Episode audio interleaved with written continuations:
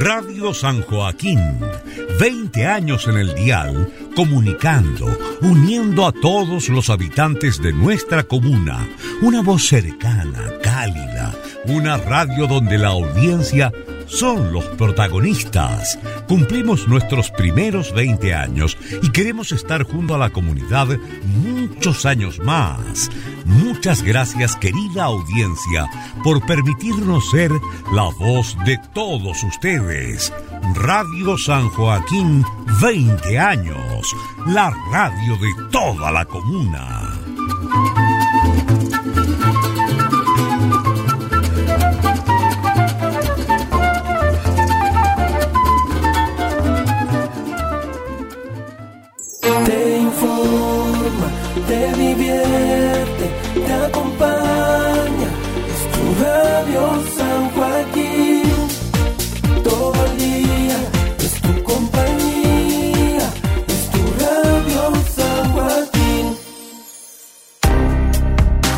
Radio San Joaquín presenta A Cuidarnos entre Todos, una hora de programa enfocado en la prevención e información de la salud en tiempos de pandemia, con entrevistas a profesionales del ámbito sanitario, campañas dramatizadas y noticias de fuentes oficiales. Siempre de forma responsable y amigable, porque es nuestra responsabilidad a cuidarnos entre todos. Este programa llega a sus hogares gracias al financiamiento del Fondo de Fomento de Medios de Comunicación Social del Gobierno de Chile y del Consejo Regional. Equipo ejecutor, Sandra Fuentealba, Loreto Donoso, Valeria Yáñez, Leonardo Zúñiga y Jaime Ollaneder. Bienvenidos.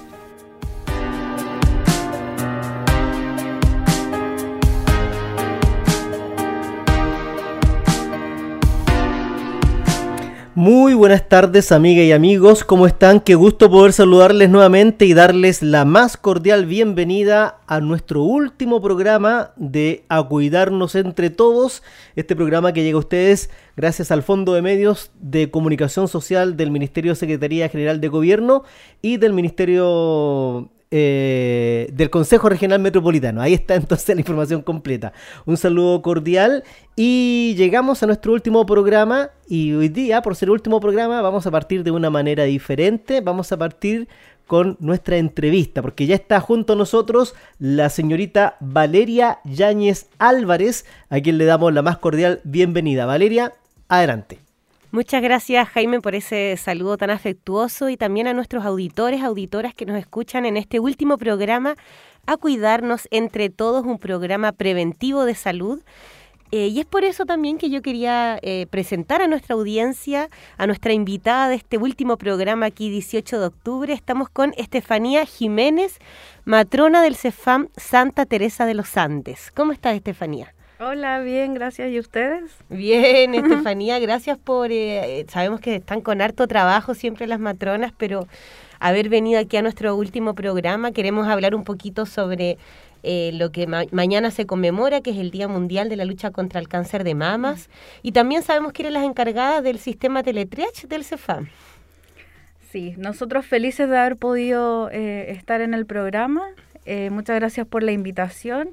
Y sí, soy matrona en el consultorio Santa Teresa y encargada del programa de mamografía y encargada también del teletriage que se está impartiendo ahora en el CESFAM. O sea, justamente la persona precisa para esta última entrevista. Qué alegría que hayamos podido reunir ahí todas, todas estas dudas que existen hoy día de la comunidad.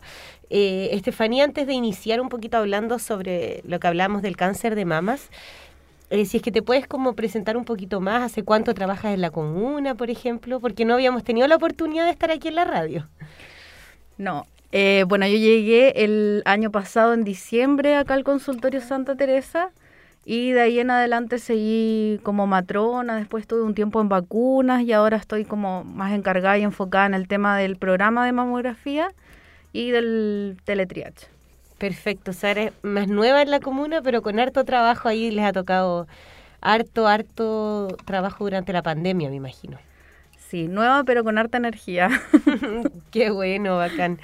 Eh, bueno, Estefanía, eh, matrona aquí del CEFAM Santa Teresa de los Andes, como decíamos, un programa preventivo de poder explicar a nuestra audiencia algunas problemáticas de salud que son eh, bastante comunes y que de pronto uno tiene dudas. Y queríamos sobre todo hoy día preguntarte sobre lo que se conmemora mañana 19 de octubre y bueno, durante todo el mes, que es el mes de la lucha contra el cáncer de mama o cómo prevenir el cáncer de mama. Mm. Entonces ahí la pregunta básica yo diría que tenemos quizás es, ¿qué es el, el cáncer de mama o cómo se genera? Bueno, tenemos que partir diciendo que el cáncer de mama acá en Chile es uno de los eh, es una de las primeras causas de muerte en nuestras mujeres. Por eso nosotros le eh, tenemos tanta atención en ellos, sobre todo acá en San Joaquín, que tenemos este programa donde entregamos mamografías gratis. Podemos partir diciendo que el cáncer de mamas es un crecimiento desordenado en las células epiteliales de la mama o de los conductos de ella. El problema de, de, este cáncer sí es que en un comienzo, en la etapa temprana, es asintomático. Por lo tanto, las mujeres no se dan cuenta hasta que ya llega a etapas más avanzadas en donde encuentran un bulto o en donde hay algo realmente anormal, en donde llegan diciéndonos, ¿sabe qué matrona? Tengo una secreción en la mama. ¿Sabe qué matrona? Eh, tengo tal cosa en la mama. Y realmente podríamos haberlo prevenido mucho antes si yo como paciente me hubiera hecho un examen físico en la comodidad de mi casa. ¿Ya? Eso es como lo que podemos partir diciendo. O sea, decir que una de las principales causas o sea, de muerte de las mujeres es, un, mm. o sea, un tema relevantísimo ahí mm. de poder poner atención. Mm. Eh, y hay algunos factores, ¿por qué uno se le genera el cáncer de mamas? Porque de repente uno dice, no sé, cáncer a la, a la, a la laringe podría ser por el consumo de tabaco, eh, o, hay distintos como factores de riesgo ahí que uno podría ver. ¿El cáncer de mama cuál es el caso? Mira, nosotros a eso le llamamos etiología. Realmente la etiología del cáncer de mama no está definida como tal. No se sabe por qué se origina. Solamente que, claro, como dices tú, podemos ver estos factores de riesgo. Algunos de ellos son la edad, que generalmente se cree que a mayor edad, así como yo por ser joven no voy a tener cáncer de mama. Eso es falso.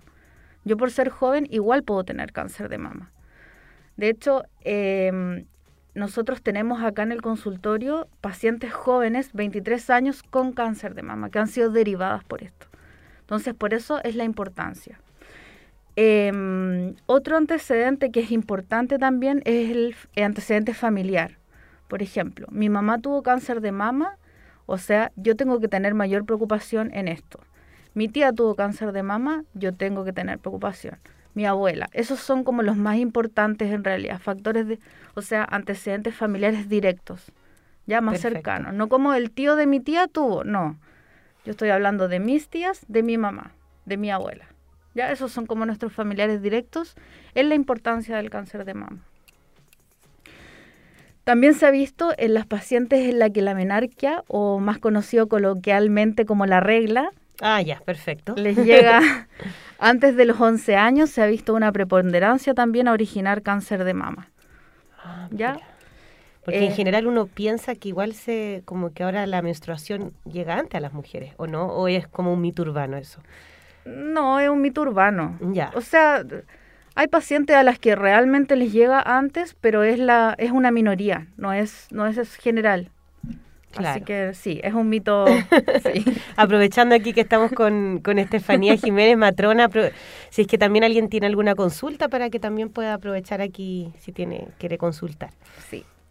Cuando tenemos una menopausia tardía también, que es eh, cuando a las mujeres se les termina la, la menstruación o regla conocido, eh, después de los 55 años. ¿ya? Eso también es un factor de riesgo importante. El sedentarismo y obesidad, sobrepeso. En realidad esos factores de riesgo son los que vemos como más comprometidos dentro de cualquier patología, como que esos tres están dentro de cualquier patología, la verdad. También se ha visto que las pacientes que son em, que tienen un mayor consumo de alcohol son eh, como más propensas, a desarrollar, un cáncer, claro. Y las pacientes que no han tenido nunca hijos, lo que nosotros llamamos nulípara. Ellas al no haber dado eh, lactancia materna también tienen factor de riesgo para ocasionar un cáncer de mama. O sea, hay muchos factores y hoy día además que eh, la gente como que aplaza más la edad de, de tener hijos por todo, digamos, eh, también podríamos decir que ahí hay una, como que ha aumentado de algún modo. Sí. Perfecto. Muchas gracias, eh, Estefanía. Un poco para esas, o sea, como líneas generales. Y desde ahí pensar, uno, o sea, factores de riesgo son diversos, eh, familiares, hereditarios, la edad de mi primera menstruación o regla. ¿Y cómo era el, el nombre técnico, que, o sea, médico que se le dice a la menstruación? La menarquia. La menarquia, mira, aprendiendo cosas nuevas hoy día aquí.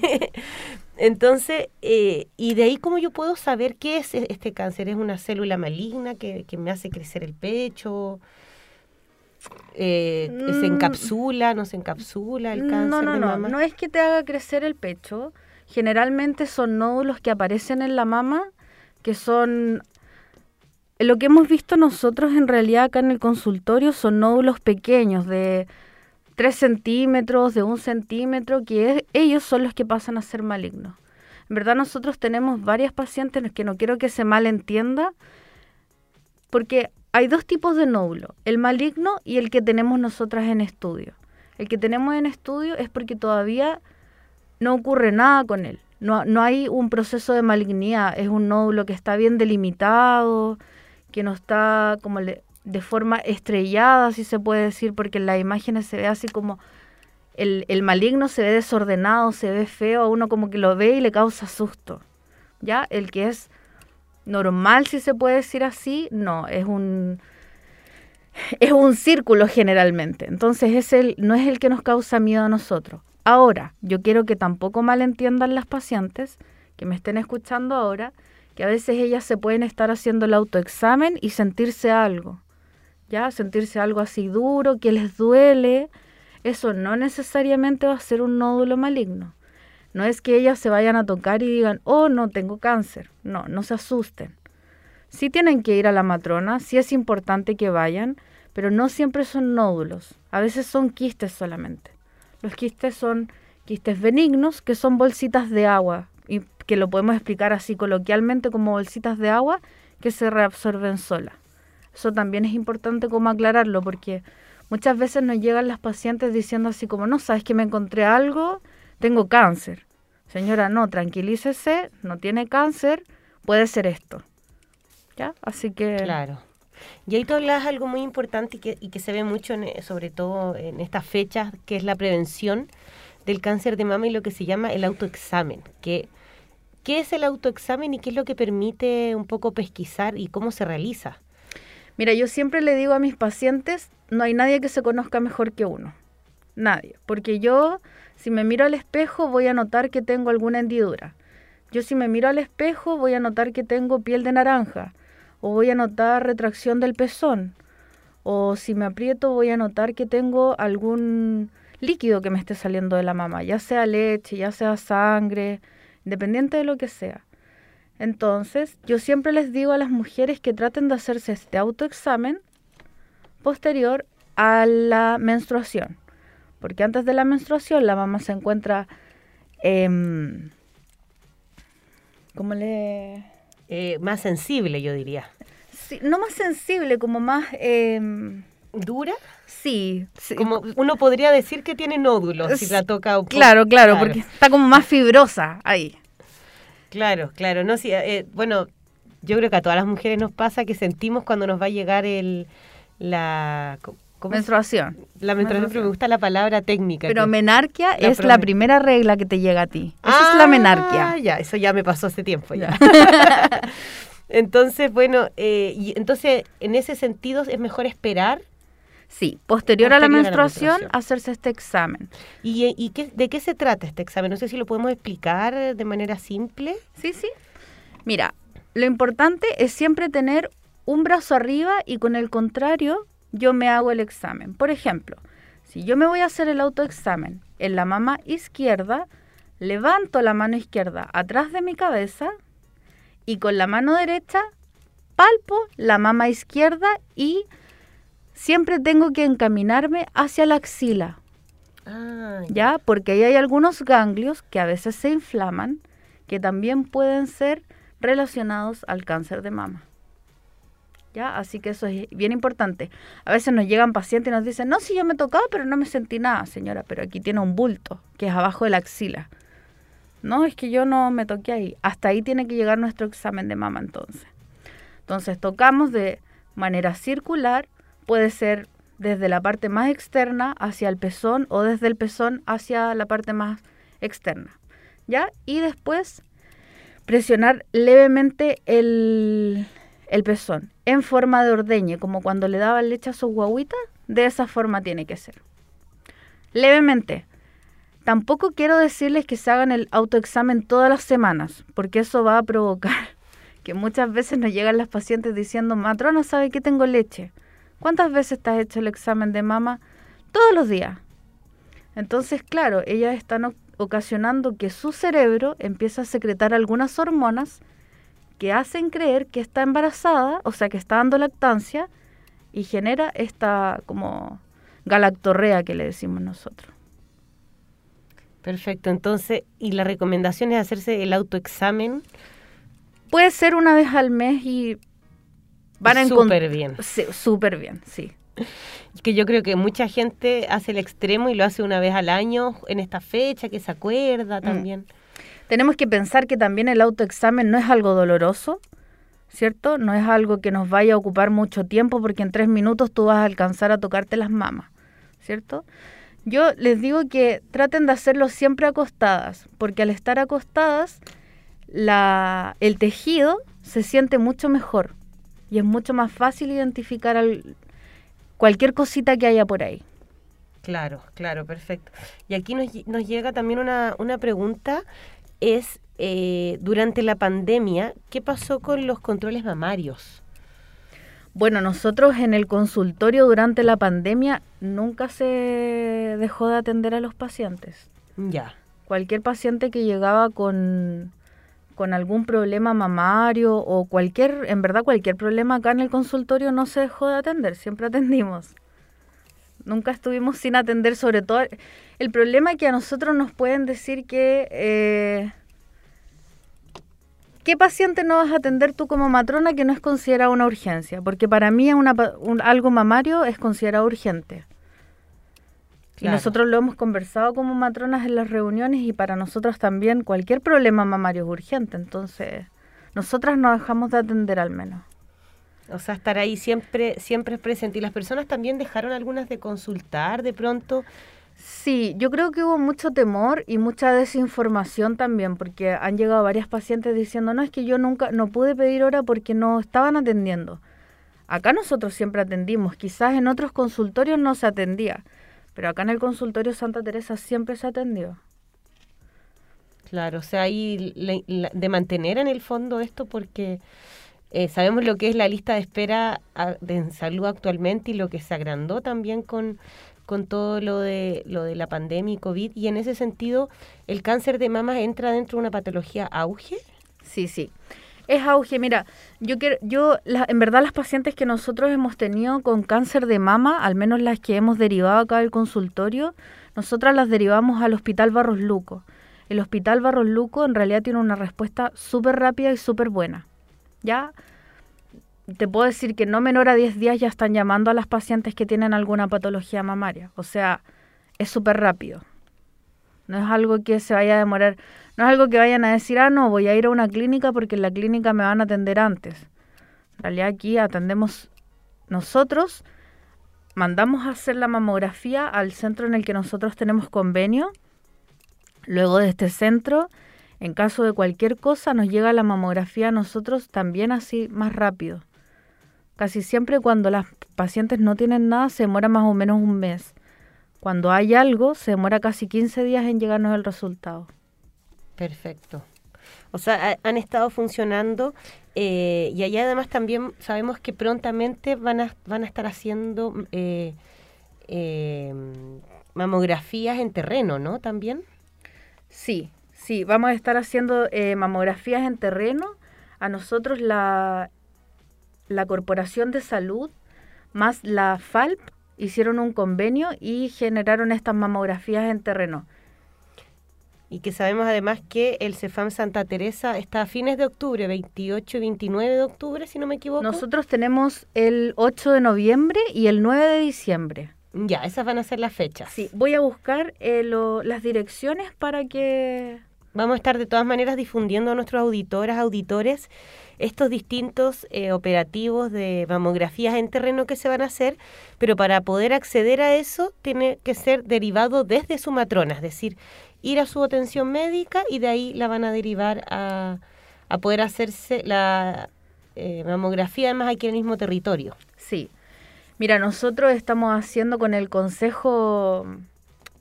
de desarrollo local, Sí, con ellos... CDL. Eh, sí, con ellos estamos haciendo como una difusión de esto. La primera que tenemos nosotros acá de la FALP con el consultorio es el 8 de noviembre en la Junta de Vecinos y Vecinas de la Concepción. Súper. Y la segunda es el 9 de diciembre en la población Musa en Pirámide 391. Ahí van a estar. Hay una, tenemos una llamada telefónica, Estefanía. ¿Aló? ¿Aló? ¿Valeria? Sí. Sí. Eh, mi nombre es Clara. ¿Estás escuchando el programa? Eh, resulta que para mí este es un tema súper sensible y realmente me emociona. Eh, mi hermana falleció de cáncer mamario. ¿Aló? Cl- Claro, no. Bueno, muchas gracias. Y- y- Mucha fuerza primero. Y tengo una prima, una prima por parte paterna, que ahora está luchando también con, con el cáncer. Antes, cáncer mamario también.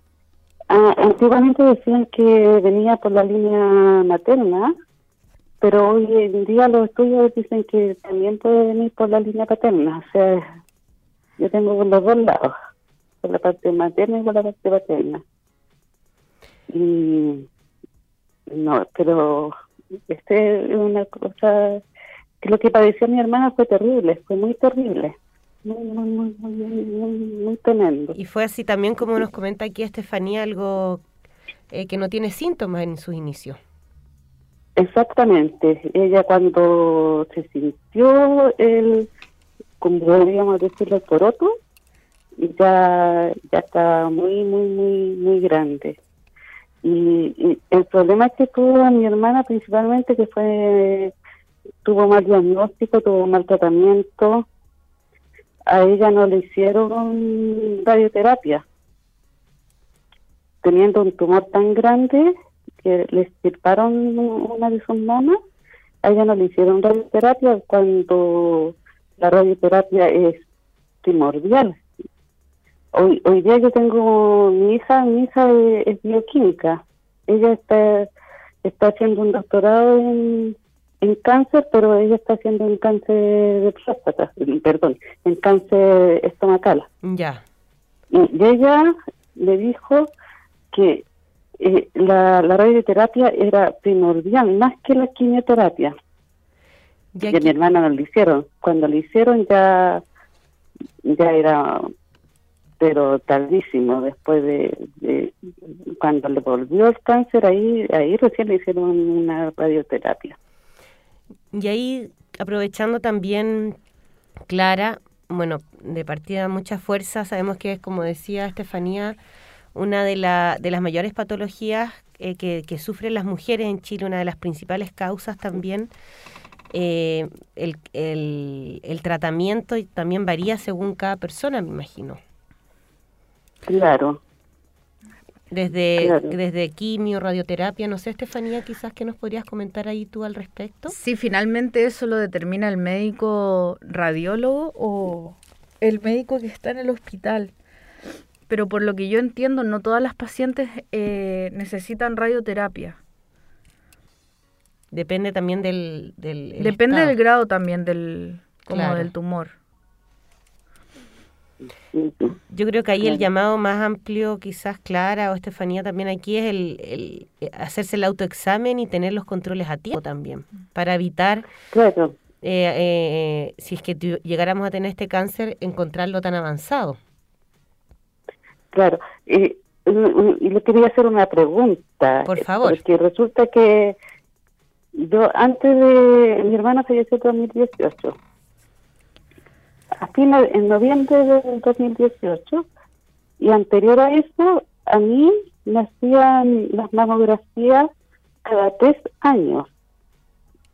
Yo creo que yo, incluso después que, que después de que mi hermana falleció o estando con cáncer ella, no me querían hacer a mí las mamografías gratuitas, yo no tenía los medios para hacérmelo. Eh, prácticamente tenía que llorar para que me dieran la orden para hacerme las mamografías gratuitas. Hoy hoy día Hoy día no, hoy día yo voy al consultorio de la matrona y ella me dan me dan la orden para la mamografía, para la fotomografía y ahora me lo puedo hacer gratis. Pero no sé si siguen ese sistema de cada tres años que yo encuentro que... Que es mucho tiempo también. Mucho tiempo, Claro. exactamente, mucho tiempo esperar esperar para, para hacer... eh, Y sobre todo teniendo antecedentes importante. familiares, además. Cada, Claro. ¿Cada cuánto tiempo debieron hacerse una mamografía, Estefanía? Es que está estipulado por el Ministerio de Salud cada tres años. Ah, perfecto. Entonces, por ellos, sí es cada tres años, aunque nosotros ahora en el consultorio lo estamos haciendo anual, porque hemos encontrado algunas diferencias de un año para otro. Que son pocas pacientes, pero no es menor. Claro. Mm.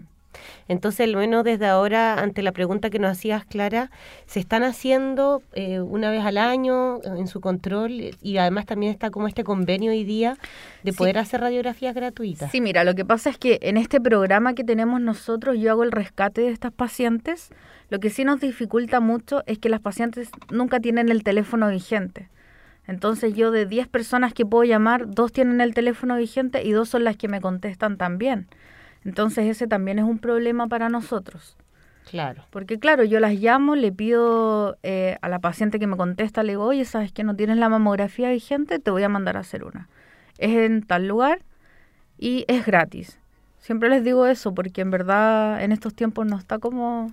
El bolsillo La- para, la- para seguir gastando aún más. Claro, pero bueno, ahí al menos tenemos esa, esa respuesta, así que, bueno, Clara, muchas gracias por, por la llamada y, y mucha fuerza. Hay que seguir ahí previniendo con, con todo el, el cáncer de mamas. Ya, ya, gracias. Hasta luego. Hasta luego, Hasta muchos luego. saludos. Bueno, ahí Clara nos hacía una pregunta bastante relevante también de cada cuánto hacerse la mamografía. Y ahí quizás también la pregunta es desde qué edad es recomendable empezar a hacerse las mamografías. Mira, desde los 40 años, siempre y cuando yo no tenga como el riesgo de, haber, de estar embarazada. ¿Ya? Porque nos han llegado pacientes a hacerse la mamografía que se encuentran embarazadas con 40 años y están embarazadas. Ellas no se pueden tomar una mamografía. Entonces eso es importante. Si yo voy a pedir la mamografía, yo no tengo ni un problema con entregarte la orden y la hora. Pero que tú estés segura que no estás ¿Y embarazada. por qué no puede estar embarazada? Porque los rayos pueden ocasionar riesgos en el feto, ya que no dejan de ser importantes. Perfecto. Entonces tenemos eh, la posibilidad de poder hacer entonces las mamografías, pedir las horas con la matrona en los centros médicos eh, y además también, aprovechando que está aquí Estefanía, que además, como nos comentaba, es matrona, pero además viene tomando el sistema de teletriage, que algunos eh, eh, usuarios, vecinos tenían algunas dudas respecto a este sistema. En este caso, por ejemplo, abordando el problema de eh, cómo prevenir el cáncer mamario y los controles. Uno, por el sistema de teletriage, ¿puede pedir hora con matrona, por ejemplo? Sí, por teletriage la verdad puedes pedir hora con cualquier profesional que tú necesites.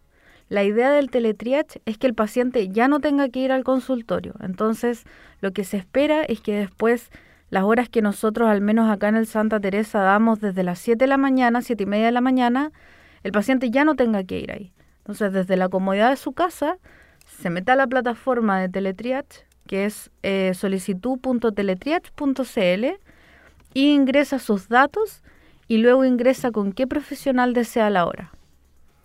Entonces uno entra a, por su celular o por su computadora, solicitud.teletriage.cl y sale Justamente en el mes del cáncer de mama hay una imagen especial ahí eh, para la detección temprana y aumentar las probabilidades de salvar alguna vida en este caso. Y ahí uno mismo puede solicitar su mamografía desde el propio sistema Teletriage, aquí un especial en el mes del cáncer de mama, eh, donde uno aquí em, ingresa sus datos, ¿no? Ese es el sistema de Teletriage según eh, su identificación y dice Rodera. ¿Qué significará eso?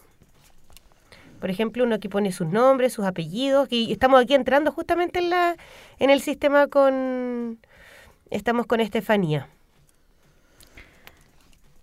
Entonces uno ingresa mm. aquí a solicitud.teletriach y pone su teléfono de contacto, el tele, la dirección y el CEFAM en el cual se atiende y ahí envía su solicitud. Sí, el primero que dice Rodera es el root. Solamente que debe haber un error, un error de ah, tipeo de parte del consultor, o sea, del teletriach. Ya, justamente aquí al tiro hemos aquí resuelto la primera inquietud que la gente puede tener y aquí Estefanía acaba de sacar una imagen también para poder resolver. Lo bueno es que aquí uno puede solicitar su mamografía o bien pone cerrar y aquí también puede eh, ingresar los datos del paciente. Entonces uno entra a solicitud.teletriach.cl y aquí uno pone sus datos de identificación, root, nombre, apellido, eh, la fecha de nacimiento, la edad, el teléfono de contacto, correo y ahí el CEFAM y envía la solicitud. Sí. ¿Cuántos días se demora esto, Estefanía? Mira, nosotros estamos en este minuto con un retraso de al menos dos días eh, en las solicitudes. Por lo tanto, si yo ingreso la solicitud hoy día, lunes 18, me van a estar llamando el miércoles casi, miércoles jueves para responderme a esta solicitud. ¿Qué es lo bueno? Que, por ejemplo, tenemos pacientes que no tienen exámenes hace mucho tiempo, sobre todo el paciente diabético, el paciente hipertenso, que son los pacientes que generalmente a nosotros más nos interesan. Entonces, ¿qué hacemos nosotros?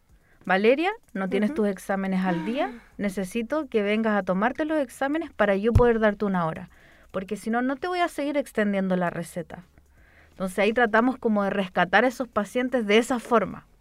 No es que no le vamos a extender la receta, obviamente lo vamos a hacer, pero intentamos de que el paciente tome un poco más de importancia en su control, que no sea solamente receta, receta, receta, porque finalmente a veces eso puede ocasionar un poco más de daño que lo que nos, nos puede ayudar.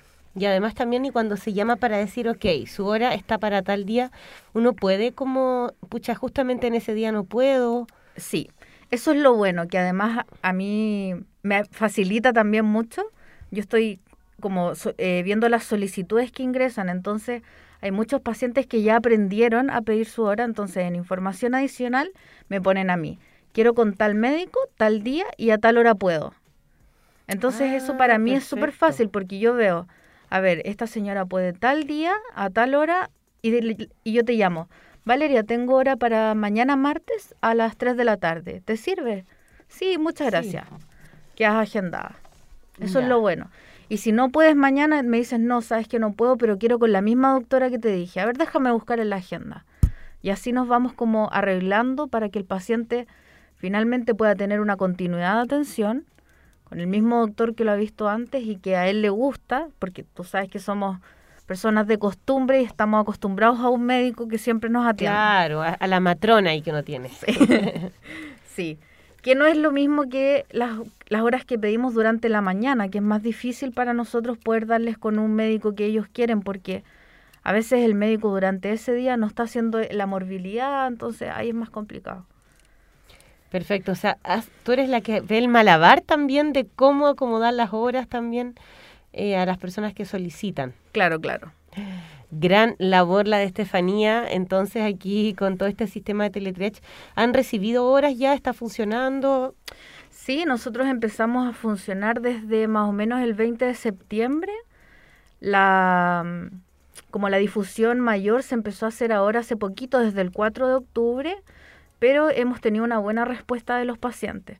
Sobre todo, yo, yo me impresioné porque mucho adulto mayor ha estado más contento que, el, que las personas jóvenes, así como el adulto dice, mi hijita, muchas gracias, en verdad, mi hija ya no tiene que ir al consultorio, porque muchas veces eran las hijas las que le pedían, como ahorita a, los papás.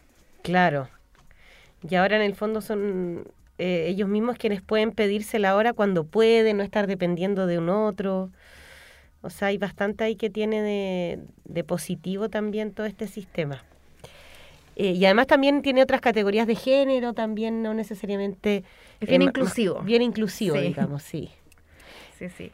Excelente, bueno, ojalá esto pueda funcionar bien, pueda ser un aporte también a la comunidad, Estefanía, y, y bueno, más que bienvenida también aquí a la comuna. Gracias.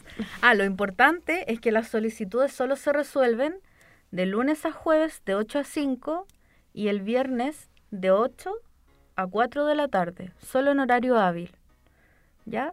También importante, si cualquier paciente quiere consultar por alguna consulta respiratoria, tienen que dirigirse directo al CESFAM. ¿Ya? Esas solicitudes nosotros las resolvemos en el CESFAM mismo, entonces que traten ellos de tomar esa solicitud y en verdad venir al CESFAM directamente. Perfecto. ¿Ya? Hay algunas exclusiones también que tiene respiratorio, me imagino además por todo lo que estamos viviendo. Sí, más que nada es por eso y además que son consultas que muchas veces necesitan una re- resolución rápida, como para calmar más al paciente finalmente. Claro. Bien, eh, queríamos agradecerte, Estefanía, por acompañarnos en este día lunes eh, 18 de octubre en la, en la finalización de A Cuidarnos entre Todos, eh, conversando también sobre la importancia de hacerse el autoexamen, de, de prevenir el cáncer mamario y también de contarnos un poquito sobre el teletriage. No sé si hay algo que quieras como enfatizar antes de irte, alguna algún saludo, alguna idea fuerza. Eh, bueno, decirle a todas las mujeres, mi nombre es Estefanía, yo soy matrona acá en el consultorio Santa Teresa. Si quieren pedir eh, mamografía, pueden acercarse, yo estoy siempre en el segundo piso. En la puerta pueden preguntar por mí y yo les doy, doy y les entrego una orden y la ahorita al tiro con, para su mamografía. ¿Ya? A las pacientes que han pasado o están pasando por eh, algún cáncer de mama, mucha fuerza, mucho ánimo y acá está siempre la matrona para poder acompañarlas durante este proceso. Súper, muchas gracias eh, Estefanía y contenta también de tenerte acá. Nos vamos a seguir encontrando entonces. Gracias. Que estés muy bien. Continuamos aquí con el programa junto a Jaime Yaneder Ramírez ahí en la conducción. Muchas gracias, señorita Estefanía. Gracias, Valeria. Y usted no se vaya porque ya continuamos con nuestra campaña dramatizada y ya vienen las informaciones actualizadas en torno a la pandemia. Señora María, ¿cómo está? ¿Me da un kilito de pan, por favor? ¿Cómo está mi negrito? ¿Marraquetas va a llevar? Pero claro, sí. ¿Paltitas va a llevar también o no? Claro, me llegó el IFE hoy día, así que voy a premiar a la Karina que le encantan las paltitas. Oiga, el otro día la vi que está gigante su niñita. ¿Cuánto es que tiene? 21 primaveras. Mire, si está todo hecho una mujer. 2.800 vecinitos. Linda. Uy, ya con la edad que tiene, se debe hacer los exámenes que le corresponden, pues. Em, los exámenes. Eh, sí, claro, vecina, gracias. ¿eh? Gracias, vecinita, a usted, que esté bien. ¿Exámenes médicos?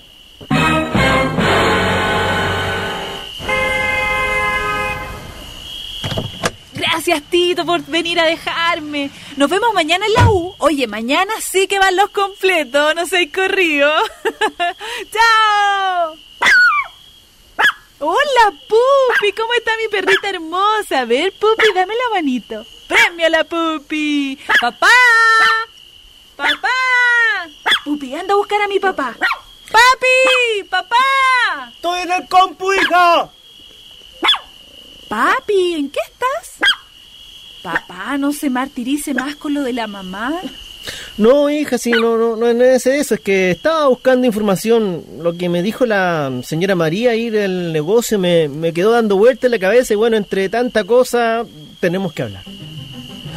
Usted ya tiene 21 años, bueno, ya es toda una mujer, entonces en- en el médico ese que le corresponde y los, eh, los Ay, papá, papá. Yo voy al ginecólogo desde mi primera menstruación. Mi tía nena me lleva. ¿En serio? ¿Y por qué no me dijo a mí?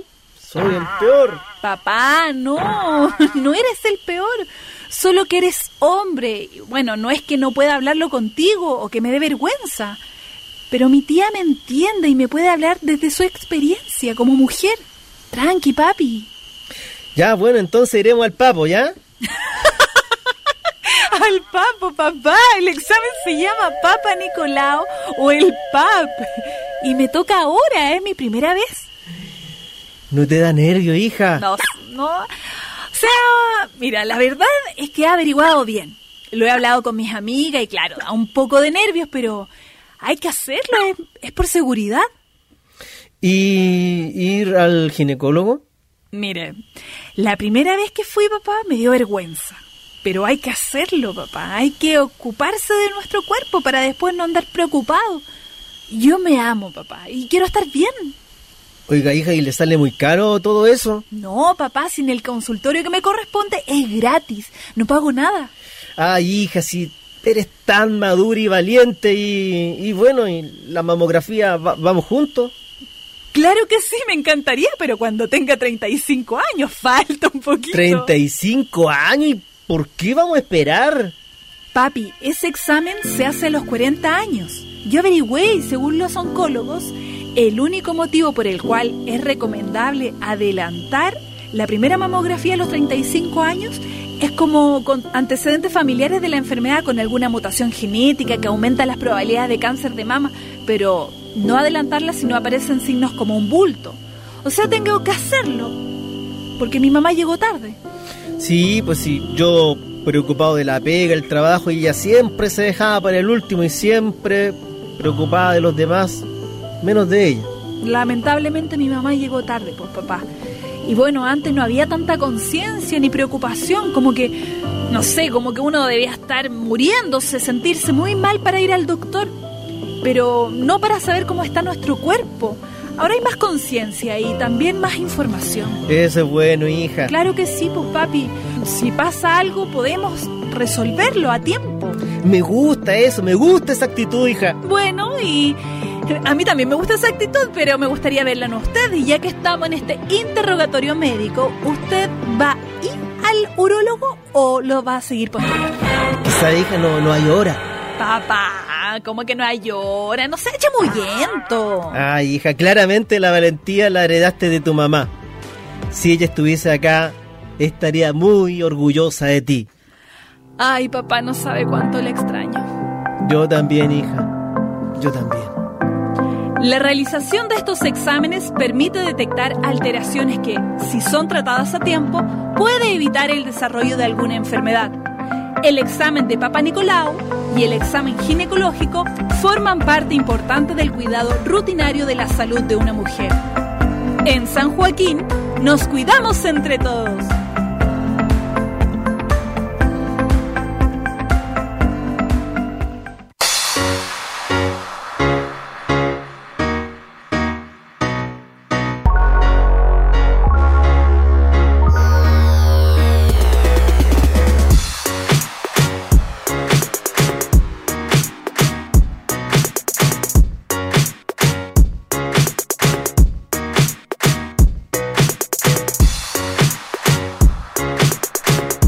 Revisamos algunas informaciones importantes, estimadas amigas y amigos, de A Cuidarnos entre Todos.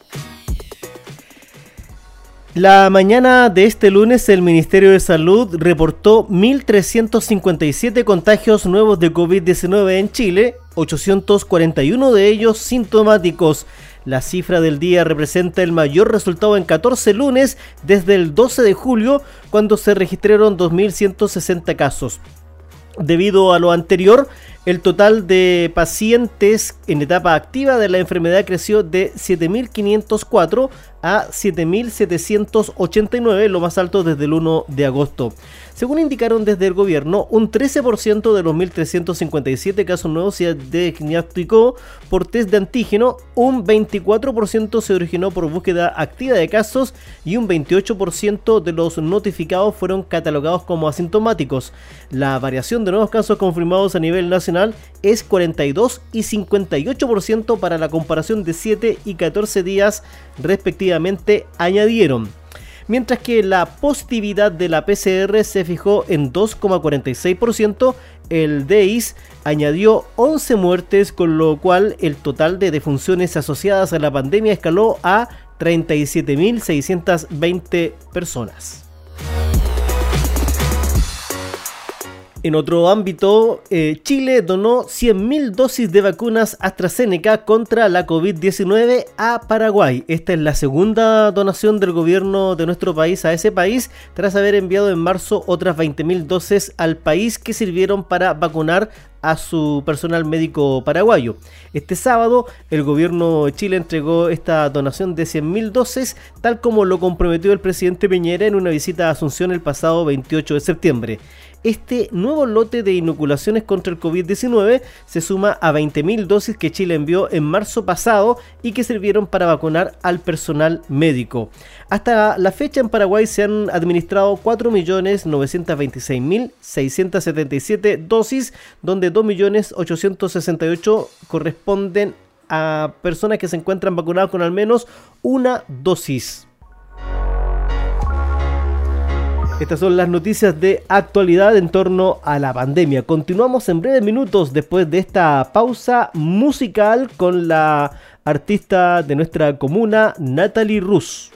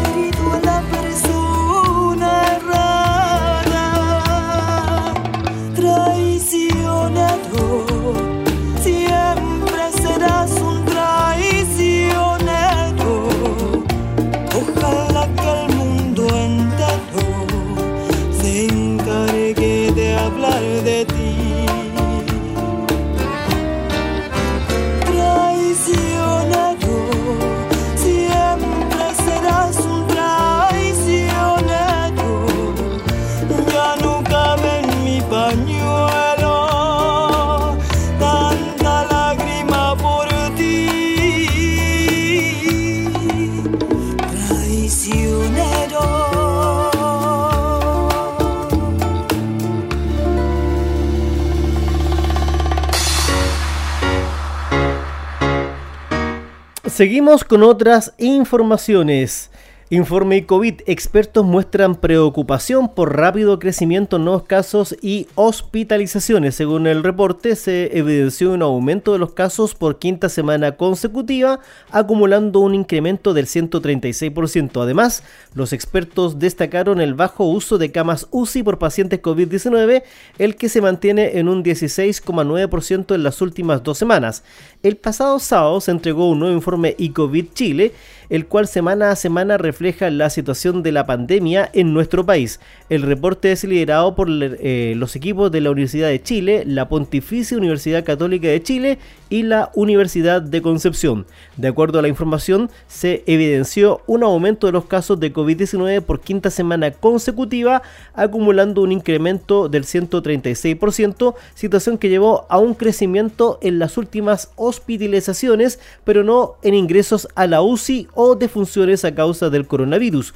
Durante la última semana, el indicador de carga a nivel nacional alcanzó los 4.88 nuevos casos por cada 100.000 habitantes. Comparado a la semana anterior, este índice aumentó un 30,3%, la tasa de crecimiento más alta semanal en lo que va de 2021. Con respecto a la tasa de transmisión, el número de reproducción efectivo, que se conoce como R a nivel nacional, subió de 1,087 a 1,162 la última semana, un valor significativamente mayor a uno que indica que la epidemia se encuentra en etapa de expansión.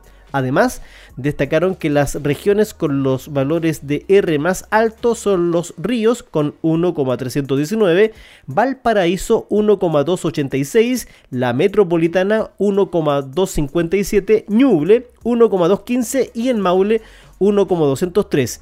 Por su parte, la positividad de test PCR pasó del 1,31% a 1,55%, mientras que el número de test PCR realizados cayó del 18,95 a 17,28 test por 100.000 habitantes.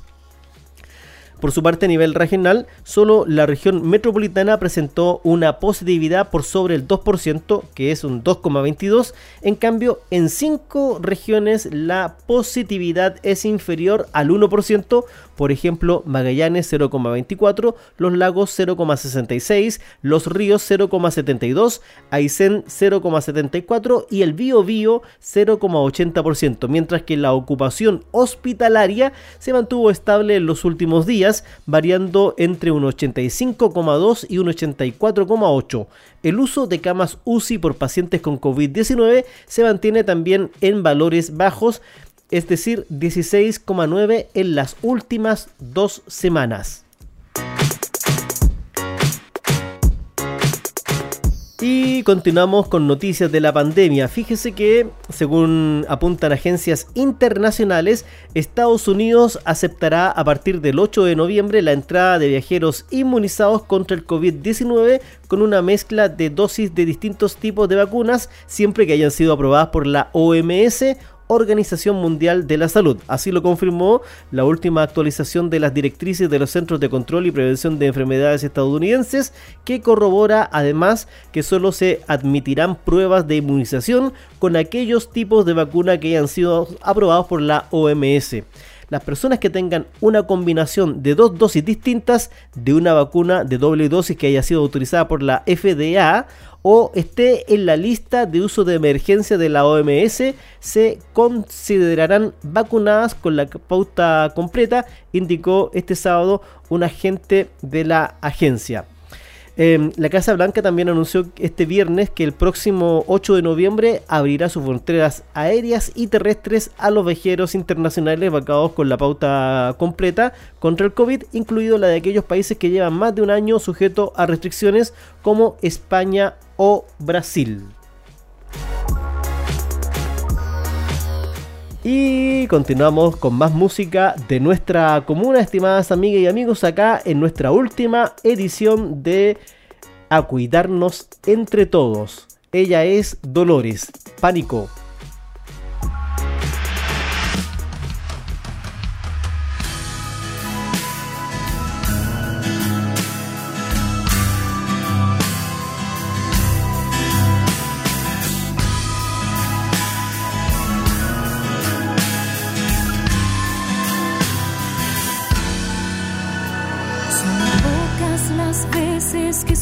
Hablar de ti, nunca te vi, nunca te sentí, jamás pensé que llegarías hasta mí. Una noche en verano a mi lado te vi, hablando a mi oído, dijiste así, soy la ansiedad que en tu mente vivirá.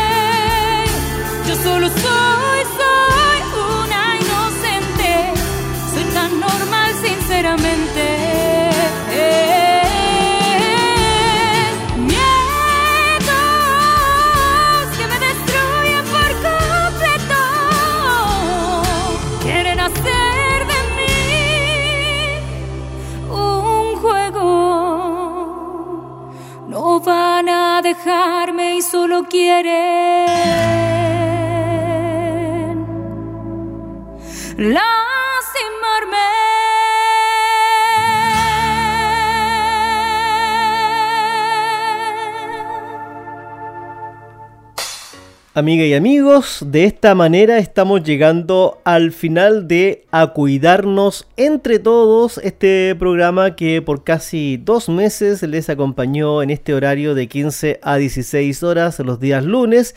Agradecer en primer lugar la confianza del Consejo Regional Metropolitano y del Ministerio Secretaría General de Gobierno para adjudicar este fondo de medios a nuestra emisora. También a los auditores que nos escuchan en las diferentes villas y poblaciones. Les quiero contar que todos estos programas están disponibles en nuestro canal de Spotify. Usted los busca ahí, a cuidarnos entre todos. Están todos nuestros programas con los diferentes invitados que estuvieron durante esta jornada. Y también ahí en nuestro sitio web radiosanjoaquín.cl. Eh, también agradecer al equipo ejecutor, ahí liderado por Sandra Fuente Alba, la señorita Valeria Yáñez, también Loreto Donoso, Leonardo Zúñiga y quien les habla. Y nos juntaremos en una próxima oportunidad. Gracias por la sintonía que eh, dispensaron a este programa a cuidarnos entre todos. Hasta pronto.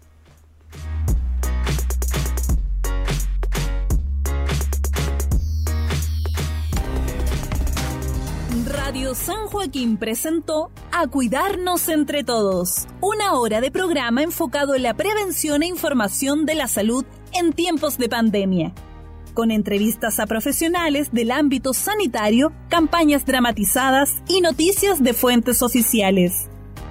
Este programa llega a sus hogares gracias al financiamiento del Fondo de Fomento de Medios de Comunicación Social del Gobierno de Chile y del Consejo Regional. Muchas gracias por su sintonía.